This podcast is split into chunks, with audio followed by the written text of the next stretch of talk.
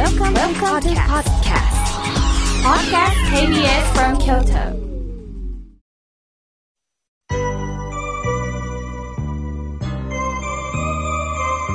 さあ、ここからは皆様方からたくさんのメッセージをいただきましたので、順に紹介させていただきます。まずはじめに、えー、水仙の便箋でお手紙をくださいました。ペンネームキティちゃんママさん、ありがとうございます。あー、なんか水仙の香りが伝わってくるようです。ありがとうございます。妙慶さん、お便りします。今年の歴を見て私にとって、まあ、良いこともあるんだろう。だけれども、えー、1月初めからいろんなことがありました。そして私なりにどん底に落ちた気持ちになっていく。だけど、その繰り返しの中でね、生きてるんです。妙慶さん、妙慶さんの言葉に大変助けてもらいました。そしてこの助けていただいたことに感謝をしています。生きていく大変なことです。この先不安もありますが、どうか、どうか、これからも良い言葉をプレゼントしてくださいとのことです。はい。私にとって私が考えた言葉よりも先に歩んだ先輩方が何か言葉を残してくださった、その言葉を届けたり、親鸞上人が私たちに、今生きる私たちにメッセージを届けてくれた。それをまた私なりにわかりやすくお伝えできたらなと思っております。キティちゃんママさん、ありがとうございます。さあ、続いての方です。大阪市淀川区より、ラジオネーム、焦げちゃうさん、ありがとうございます。週末も、妙慶さんの番組のおかげで、目覚ましになって、だらだらの朝を卒業して、通常通りの朝の生活を始めることができました。感謝です。とのことです。ありがとうございます。起きなきゃ起きなきゃって言いながらね、私のラジオを聴きながら徐々に徐々に目覚めてくださってるんですね。これを悟りって言うんですね。目覚める。そうだそうだ。今日から一日、ここからぼちぼちやろうという気持ちにね、なっていただける。本当に嬉しいです。こけちゃうさん、今日もぼちぼち行きましょうね。さあ、続いての方です。えー、亀岡市のかあみちゃんさん、ありがとうございます。妙慶さん、スタッフの皆さん、おはようございます。土曜日の朝8時を楽しみに、毎週聞かせていただいております。先日、公開録音、夫と参加させてもらうことができて、希望者がたくさんおられる中、本当にありがたく感謝しております。以前、夜9時半頃のラジオ番組を妙慶さん担当されていましたよね。とっても優しい語り方、内容に魅了され、もうすっかり妙慶さんのファンになりました。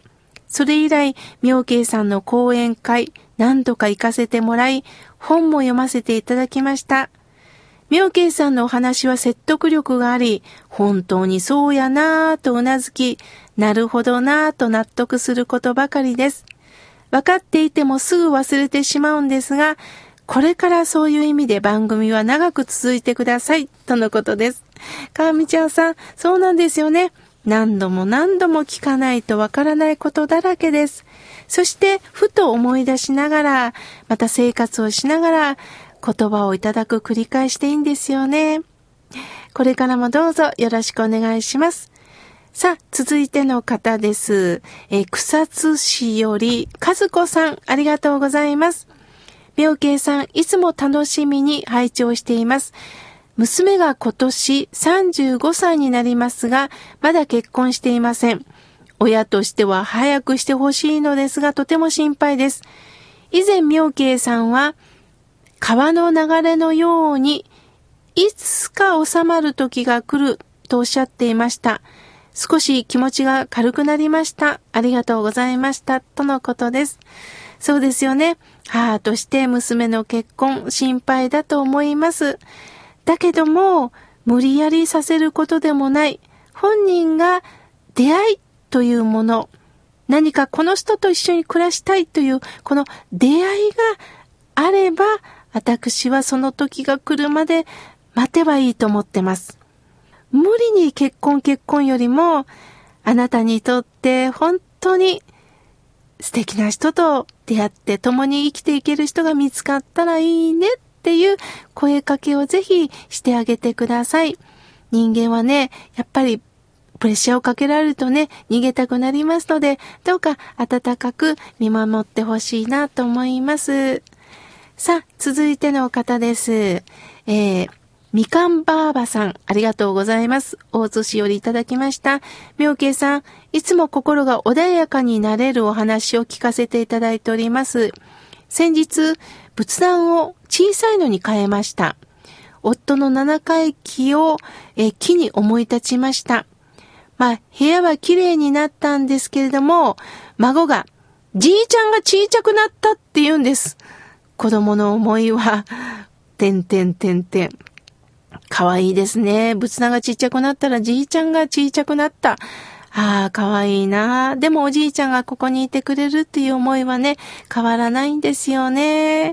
でも、そうして会話をしてください。亡きあの人はここにいるんだ。お浄土にいるんだ。私のそばの浄土にいるんだ。そういう意味で、どうかどうか楽しく会話をね、してほしいな。そして共にお孫さんとね、お参りをする。それをぜひしていただきたいなと思います。